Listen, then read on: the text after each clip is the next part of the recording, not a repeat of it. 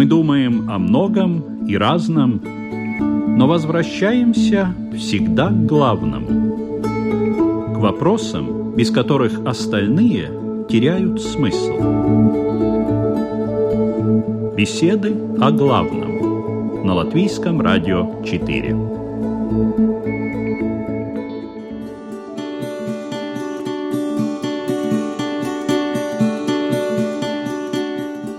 Благословляю я грешный и поучаю, и наставляю, и вразумляю единственного сына своего, и его жену, и детей их, и домочадцев.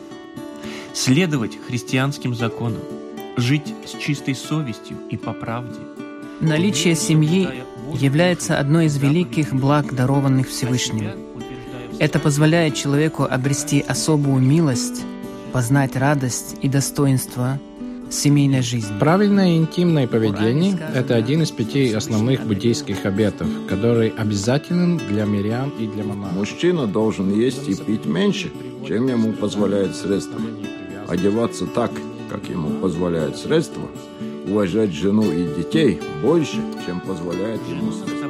И домочадцев своих ни понуждением, ни битьем, ни тяжелую работой, а словно детей, что всегда в покое, одеты и сыты, и в теплом дому, и всегда в порядке.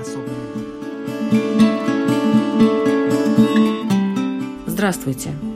Сегодня в беседах о главном тема «Семья и семейные ценности». Нет ничего ценнее семьи.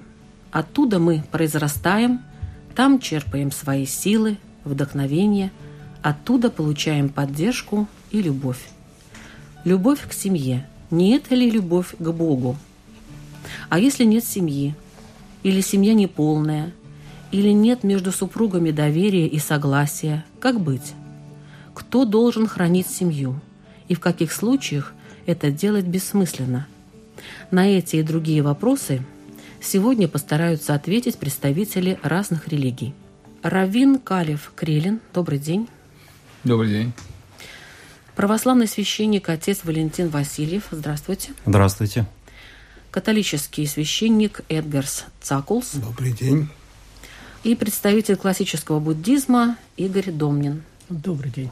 Пожалуйста, кто начнет и даст определение, что такое семья? Что такое семья, например, в понимании иудеев?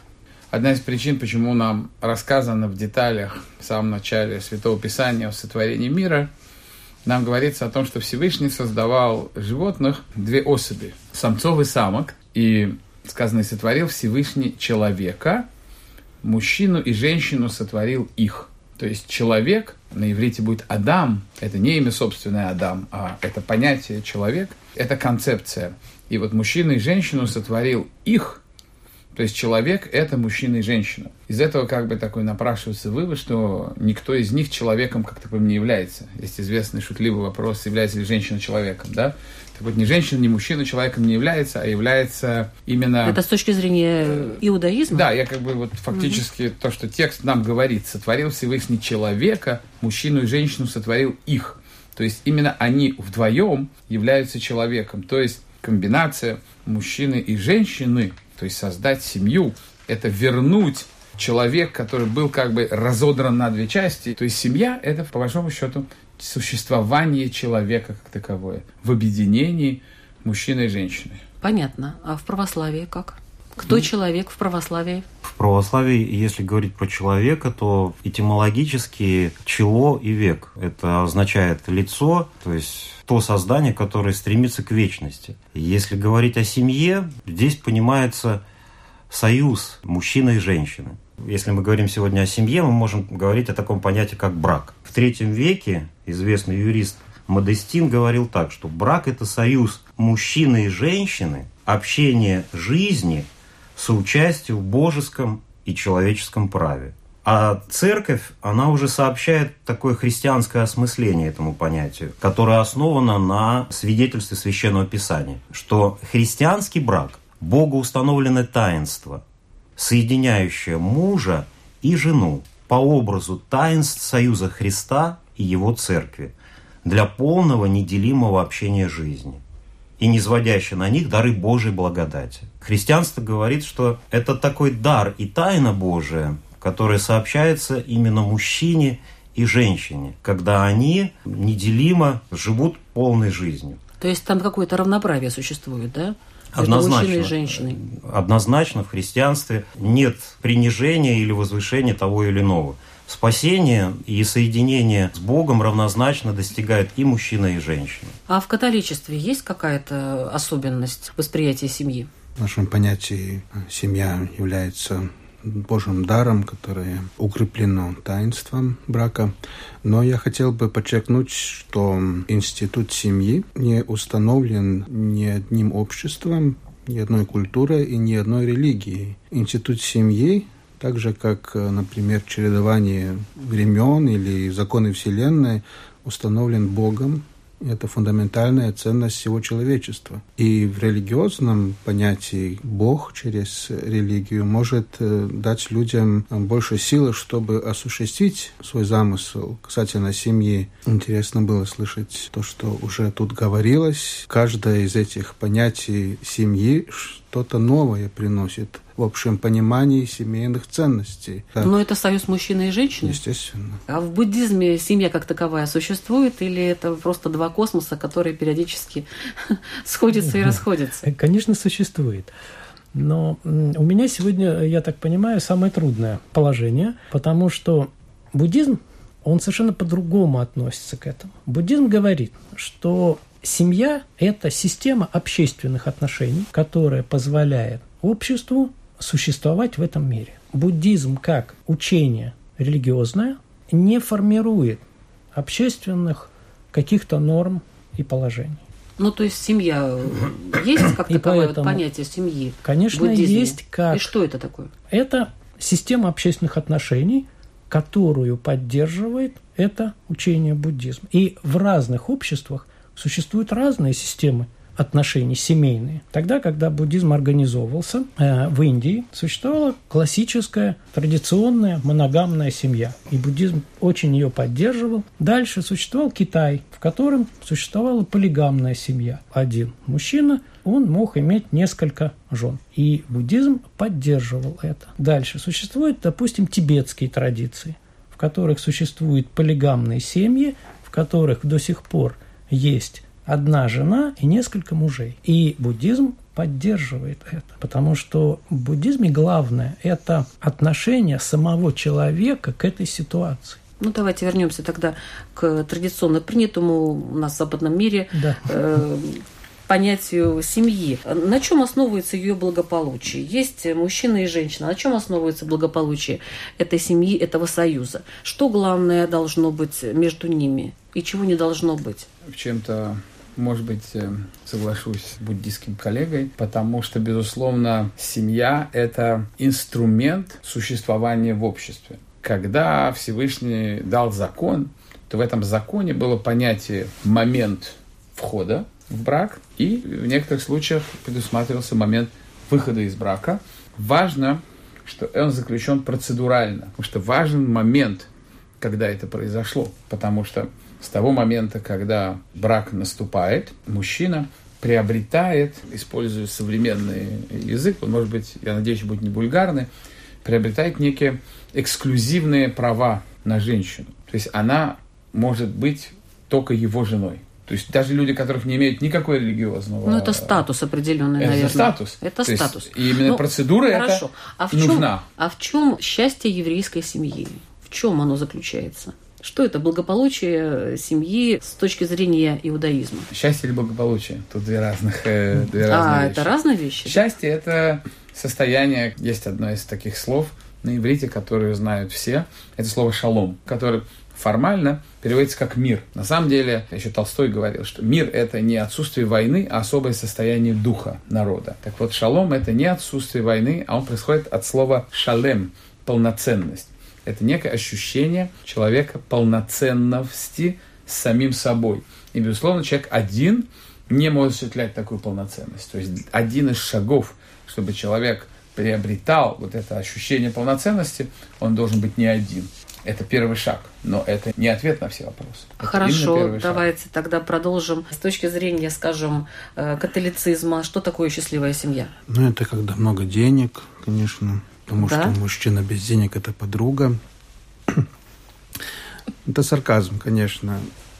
Естественно, любовь – основа всего. То, что касается семьи, структуры семьи. Я думаю, что каждый имеет свои таланты, свои особенности. И мужчина, и женщина, и в семье все это взаимно дополняется и развивается. Также и дети имеют свою роль в семье. Все члены семьи личности равного достоинства. Это учение церкви, я тут цитирую. И я думаю, что всегда приятно видеть когда теория совпадает с практикой. И... Это вообще видно вот так по людям? Вот к вам приходят прихожане. Видно, знаете, что они счастливы в семейной жизни или нет? Знаете, сам из Латгалии, и то, что еще сохранилось, по крайней мере, в памяти наших людей, это дух семьи, который переходит границы семьи. Все общество – это большая семья, детей Божьих. И концепт семьи является основой любого полноценного и здорового общества. Ну, а в православии все-таки семья, домострой, какая-то есть структура. Может быть, эта структура, она и дает это ощущение стабильности и счастья. Ты знаешь свои обязанности, знаешь, значит, вот кто глава семьи, кому надо подчиняться, кто принимает решения, как-то и жить вроде бы хорошо, и весело, и спокойно. Чем для меня вот привлекательно православие, потому что православие, оно очень гармонично с окружающей природой и вообще со всем тем, что в нашей Вселенной существует и находится. Если мы вернемся к книге «Бытия», то есть такие строчки, что «И сказал Господь Бог, нехорошо быть человеку одному, сотворим ему помощника, соответственно ему». Это книга «Бытия», вторая глава, да, пророк Моисей говорит. То есть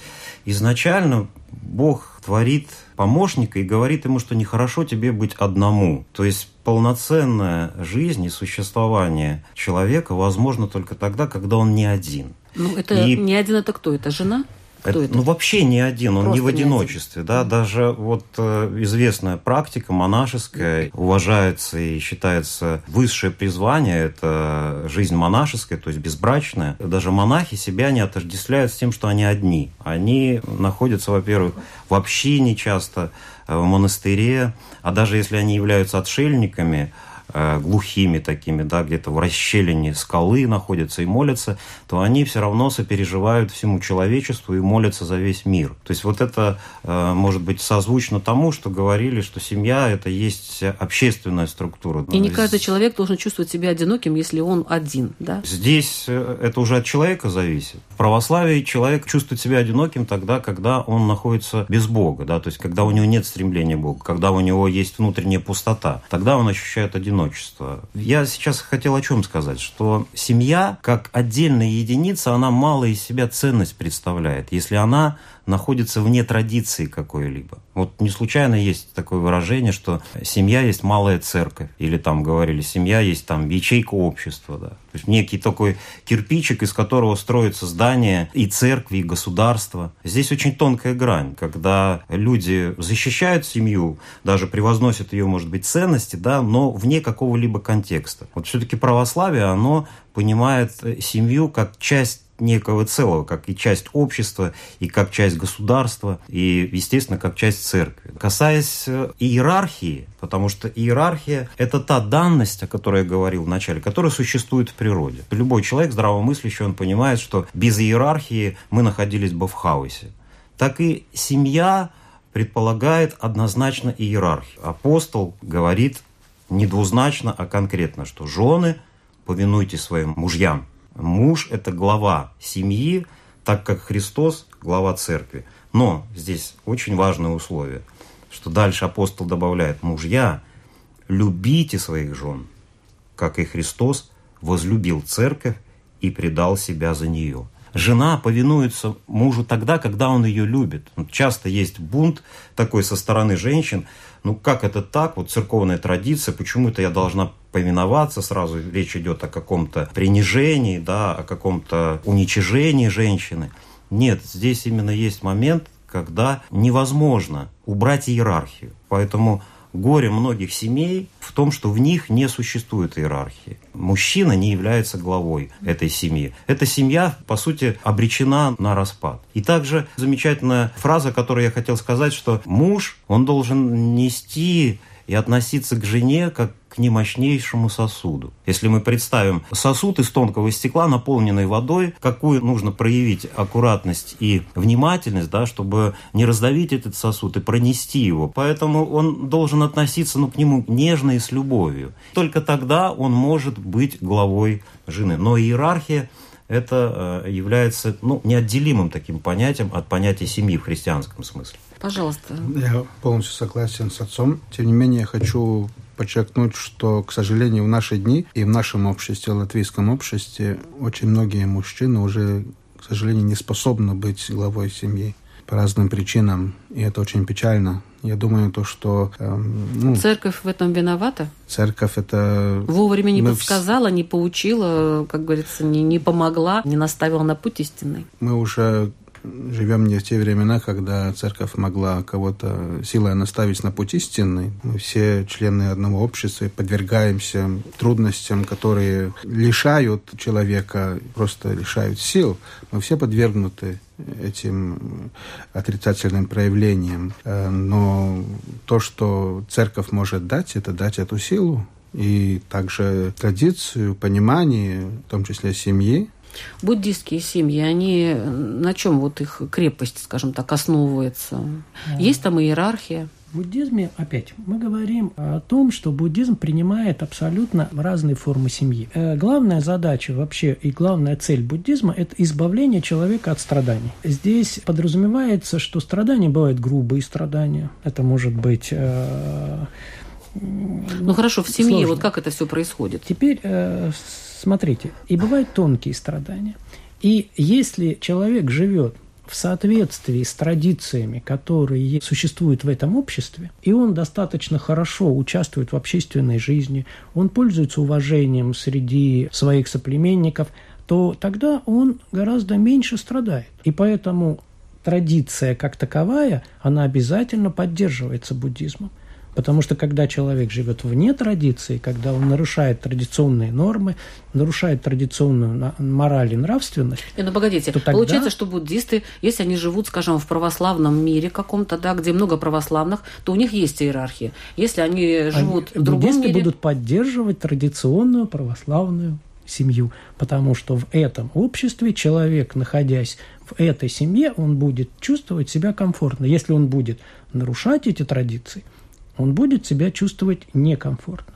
Если мы возьмем, допустим, тибетскую традицию, где многомужество, где жена главная, и у нее есть несколько мужей, да, и это до сих пор существует, то тогда буддизм будет поддерживать эту традиционную семью. Ну хорошо, что... счастливая буддийская семья – это что? Семья, которая поддерживает традицию, навязанную извне. Которую общество создало само. Буддизм не проецирует свою религию на общество. Он поддерживает тех угу. людей, которые находятся в этом обществе. Тогда, когда буддизм только начинался, а начинался он в традиционной индийской культуре, моногамной, текстовка из сутр Будды. Что должен делать муж? Он должен быть вежлив с женой, не презирать ее, должен быть верным жене, передавать ей полномочия и обеспечивать ее украшениями. А что должна жена? Жена должна хорошо исполнять свои обязанности, быть гостеприимной к родственникам и окружающим, быть верной, сберегать то, что приносит муж, и должна быть искусственной и трудолюбива в исполнении своих обязанностей. А вот передавать полномочия жене, это что значит? То есть жена может управлять в семье слугами и э, ну, распоряжаться в семье. То есть она не просто э, является, ну, как бы сказать, игрушкой в руках мужа. Нет, это его соправитель, это его друг, тот человек, который может полностью таким же образом, как и муж, управлять ситуацией в семье. А есть в иудаизме такие правила? Вот что должен муж, что жена? Безусловно, есть такие правила. Более того, на каждой свадьбе заключается и подписывается брачный контракт, который включает в себя обязательства, и в первую очередь обязательства финансового характера, потому что муж обязан предоставить жене необходимые вещи, то есть жилье, пропитание, одежду. И очень, кстати, хорошо, опять же, было замечено, украшение. Украшение как знак того, что такое украшение. Это в религии прям так и написано, а что я должен почему. предоставить в чем украшение. интерес украшений? В отличие от одежды или таких каких-то вещей, которые мы, в принципе, понимаем. Украшения мы, мужчины, очень часто вообще не понимаем, зачем ей нужны вот эти вот эти штучки. То есть это вещь, которую я даю ей, абсолютно в моих глазах бесполезную. Это является вот одно из проявлений любви. То есть дать человеку то, что я вообще не вижу в ней никакой пользы. И поэтому, в частности, вот на праздник мужчина муж должен дарить жене украшения. Не там подарить, не знаю, машину. А Машина в это православии нужно дарить украшения? Да, Это вообще в указывается? православии очень кардинально противоположно отношение к украшениям как таковым. Вот конкретно э, даже зачитаю, обращаясь к женщинам. «Да будет украшением вашим не золотые уборы или нарядность в одежде, но сокровенный сердце человек в нетленной красоте кроткого, молчаливого духа, что драгоценно перед Богом. Вот так же и вы, мужья, обращайтесь с женами, как я уже говорил, как с теми сосудами. То есть в христианстве и в православии не запрещено подарить э, любимой женщине на память какое-то украшение. Но это не влияет и никакого отношения не имеет к жизни как таковой. Это вот внешняя атрибутика, которая к духовной жизни никакого отношения не имеет. И яркий пример того, что любой человек, независимо от конфессии, если он приезжает в монастырь, в женский, он непременно в этом монастыре увидит такое лицо, которое он никогда не встретит в какой-то Мирской жизни. урбанизации, в мирской жизни. И он не может это не заметить. Да? Вот это есть самое драгоценное. Вот эта красота нетленная и драгоценный вот этот молчаливый дух молитвенный. И ты смотришь на это лицо, и ты понимаешь, что к этому лицу, к этим глазам украшение, оно бессмысленно просто. Потому что это есть уже тварная какая-то данность. Да? Вот так, Это так, православие. так получается. Ну, Это не только православие, это вообще христианская традиция. Это я зачитал отрывок из послания апостола Павла. Я здесь, может быть, немножко прокомментирую еще вот это выражение, то, что по буддизму, почему именно вот в основополагающих существует вот такое выражение «дарить украшения». Это не то, что в смысле дарить украшения как конкретную физическую вещь. Здесь говорится о том, что дарить те вещи, которые нужны только жене. Потому что я могу дарить жене, допустим, утюг на день рождения. И это будет очень хороший семейный подарок. А я могу подарить то, что только жена пользуется этим. Ну, вот, А только жена, да, пользуется. Это может быть и не только украшения конкретно физические, это может быть какие-то там, ей нравится какая-то посуда, э, вот только ей это нравится. Мне как семье, она как мужу, мне очень удобно Игорь, там. не оправдывайтесь. Да. Ну, здесь Я как не у, на- у нас я все-таки передача носит духовный характер, да, а, а украшение вот с точки зрения христианства, оно к духовности никакого отношения не имеет, потому что, Хорошо. грубо говоря, простите, но в гроб его э, не возьмешь, да, и, и, Ну, и и лю- воз- и любимой, возьмешь? и любимой Ну, жене возьмешь. Не положишь. это Ну, проявление, это проявление в этом это- мире, э, Это наших уже это, это проявление именно ну, материального мира, чувственного, да, поэтому э, я еще раз подчеркну, э, замечательно, когда есть доброе сердце любящего мужа, который делает подарок, который Хорошо. украшение. В католицизме То, что дарится драгоценность, это прекрасно, потому что это хорошие инвестиции для семьи. По крайней мере, в наше время уже каких-то канонов, запрещающих женщинам украшать себя, уже не существует. Это все зависит от вкуса, от возможностей, от понимания. Но католическая церковь очень большая. Она присутствует во всех континентах и объединяет разные культуры. И в разных культурах по-разному люди одеваются и украшаются. Там, где испанская культура, там ярче все, в Ирландии. Я Ну хорошо, думаю, ну, ну мы как-то вот в эти украшения как-то вот Ну, что уперлись. это мы там Дорогие уперлись, мои, потому ну что такого вопроса тут не было, кстати.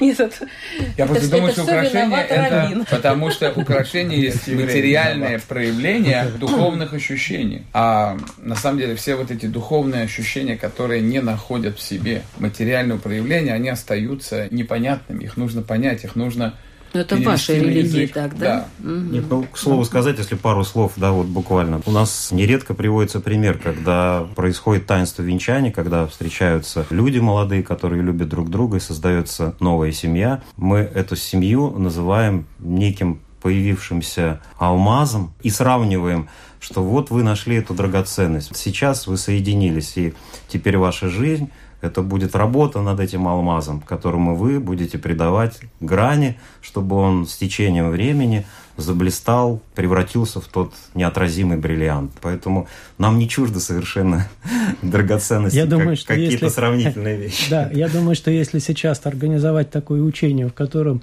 в семье муж обязан каждую неделю дарить жене драгоценности, особенно какие-нибудь дорогие, то мы тут же привлечем большое количество женщин в это учение. Ну, там будут одни женщины.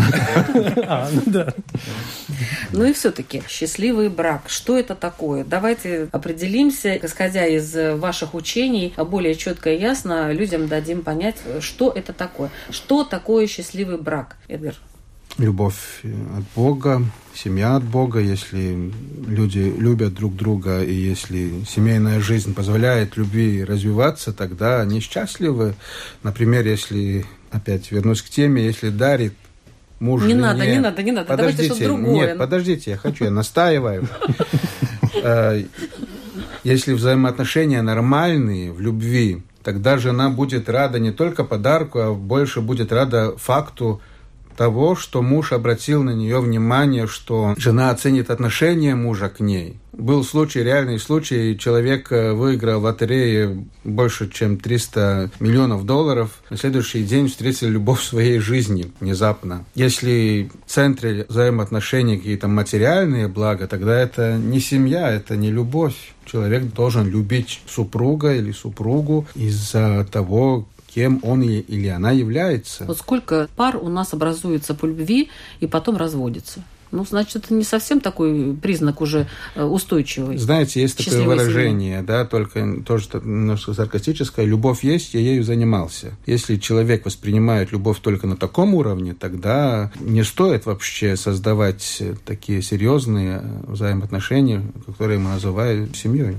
Мне вспомнились строчки замечательные. «Любовь покоряет обманно напевом простым неискусным». Еще так недавно странно ты не был седым и грустным, и когда она улыбалась в садах твоих или в доме, повсюду тебе казалось, что вольный ты и на воле, и звезды были крупнее, и пахли иначе травы, осенние травы.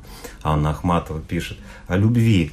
Любовь, э, какая бы она крепкой ни была у молодых людей, она затем перерастает в нечто иное. В таинстве венчания православной церкви есть э, такая молитва, когда возглашается возглас «Святые мученицы». Мы берем за руки э, молодого человека, невесту и жениха, и говорим, церковь говорит, что они идут на мученический путь. И если буддизм говорит, что надо избежать э, и постараться не страдать в этом мире, православие не ищет этих страданий. Это было бы глупо, но жизнь наша устроена так, если трезво на нее смотреть, она неминуемо проходит через страдания. И любой брак, любая семья – это есть самоотвержение. И вот, к сожалению, люди, встречающие друг друга, слабо это понимают. И с течением времени, когда нет уже страстности, никто не хочет совершать этот мученический путь. В чем секрет счастья все-таки православной семьи? У нас э, немало прихожанок, людей пожилого возраста, которые прожили со своими мужьями по 50, по 60 лет и больше. И первым делом, когда ты встречаешь эту женщину, она говорит, «Батюшка, помолитесь за моего Богдана. Она любит его. Сердце ее рвется даже после того, когда он ушел в мир иной. Настоящее счастье тогда, когда люди, пройдя такой немалый путь в своей жизни, трудности, скорби, болезни, не потеряли любовь, а вот, как мы вначале говорили, это, этот алмаз превратился в этот неповторимый бриллиант. Эту любовь уже у человека не отнимешь. И вот это, наверное, есть это счастье, да, ну, в моем, моем понимании. А в понимании мирском это такое шелестящее очень слово, очень мгновенное, как солнышко в нашей прибалтийской погоде, которое mm-hmm. появляется и тут же исчезает. При этом каждый понимает, что такое счастливая семья. Это очень трудно объяснить. Мы можем отличить эту счастливую семью от несчастливой семьи очень быстро, но объяснить это очень трудно. Ну почему? Теперь... Я думаю, что Равин нам объяснит. Здесь вот что. Э, я сейчас немножко еще да, дополню. Пожалуйста. Понимаете, очень часто под любовью мы принимаем желание. Я желаю эту женщину. И если я очень сильно желаю, подразумевается, что я ее люблю. И поэтому я хочу создать с ней семью. Но по-настоящему любовь – это не действие. Любовь – это мое состояние. Если я нахожусь в состоянии любви, которую вызывает во мне эта женщина, то я тогда в этом состоянии никогда не смогу сделать что-то плохое. Знаете, есть в Китае выражение «добрый человек не делает добрые дела», потому что у него все дела одинаковые. И поэтому, если в семье люди имеют чувство любви, если муж, если жена, если члены семьи имеют это чувство любви, то тогда они никогда не сделают друг другу что-то плохое. Они никогда не изменят друг другу, потому что если у меня есть это чувство любви, я никогда не смогу обидеть и сделать что-то недоброе своему партнеру. Нет, вы знаете, есть такое выражение «причинение добра», когда добро просто причиняет, потому что кто-то считает, что вот так правильнее, Нет. и мучает своих домочадцев. Вот как раз здесь очень важно смотреть, что если кто-то считает, что так правильно, то он это делает, исходя из какого состояния? Если он это делает, исходя из того, что «а я здесь самый крутой, самый главный, самый этот, и вы меня должны слушаться», исходя из личного эгоизма, то тогда да, тогда вы мне будете очень хорошо все Ну, это тонкая строить. грань, которую тут перейти, расплюнуть, по-моему. Мало кто может себя так критично оценить. Я исходя из этого или исходя а, из этого. А здесь как раз и есть духовное развитие. Человек идет и духовно развивается тем, что он взращивает в себе состояние любви и состояние счастья. И исходя из этого состояния, он начинает действовать в этом мире. Если я внутри агрессивен, полон страха, в огне полон ненависти, каким образом я буду делать добрые дела? Любое дело, которое я буду делать, оно будет окрашено. Ну, я думаю, что более конкретно нам про семью расскажет все-таки Равин Калев. Да. Я боюсь теперь разочаровать.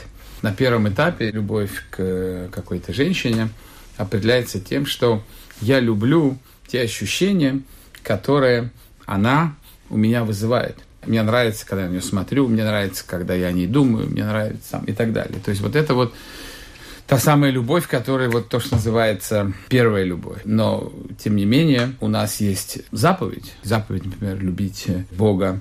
Есть заповедь «люби ближнего, как самого себя». И мы должны понять, а что это значит. Мы очень любим, чтобы тот момент, когда нам что-то заповедовано, это было переведено на язык понятный, потому что нельзя заповедовать человеку чувства. И вот знаменитое высказывание «люби ближнего, как самого себя» было переведено на язык гораздо более конкретики знаменитым мудрецом Гилелем, который сказал фразу «Не делай другому того, чего ты не хочешь для себя». Любовь к женщине определяется моими действиями по отношению к ней. Так. И эти действия в итоге воспитывают меня и воспитывают во мне чувства, которые можно назвать любовью. И алгоритм поступков определяет мою любовь по отношению к ней, и тогда я могу достигнуть состояния счастья, это состояние некой целостности с собой. И если мы вместе достигли этой целостности, то тогда это счастливая семья. В семье может быть один представитель семьи счастлив, другой нет. Это вполне может быть. Потому что один человек достиг этой целостности с партнером, а другой не достиг. Иногда бывает так, что один человек чувствует некую целостность, а второй нет. И это может привести к разводу. Иногда они оба видят, что не достигли этой целостности. И тогда они либо будут продолжать существовать, знаете, либо ради детей, либо каких-то социальных других причин, либо они разведутся. И развод есть инструмент разрешения этой проблемы. Ну, до развода мы еще пока не дошли, ну, в смысле, в нашем обсуждении. Пока мы только вот семья, счастье в семье, что это такое. А вот у нас, кстати, очень интересно, есть некий список трактатов Талмуда, и по порядку трактат разводов идет перед трактатом браков. Мудрецы задают вопрос, а почему такой порядок? Обычно люди сначала женятся, а потом разводятся. Ответ такой, лекарство опережает болезнь. Если человек знает, что входя в брак, он не входит в тюрьму, что есть выход из этой двери, то тогда тюрьма превращается в дом. Дом, которого нельзя выйти, становится тюрьмой. Ну, не во всех религиях, э, кстати, есть такой выход. Я понимаю, что иногда можно заключить свой брак в церкви, а развестись уже нельзя. Но это уже тема, наверное, наших следующих программ. А сегодня у нас была тема «Семья». Назову я ее еще «Счастье в семье» и «Любовь в семье», потому что до семейных ценностей мы не дошли, к сожалению. Но я надеюсь, что мы в том же составе или чуть измененном в следующий раз продолжим тему семьи, потому что все-таки это действительно очень важный момент в жизни человека, когда он находится в семье, когда он растет в семье, когда он заводит семью. А на сегодня это все. Программа «Беседы о главном». Ведущая Людмила Лавинская. А участвовали в программе представитель классического буддизма Игорь Домнин, католический священник отец Эдгарс Цакулс, православный священник отец Валентин Васильев и раввин Калиф Крелин. Спасибо и до следующих встреч. thank you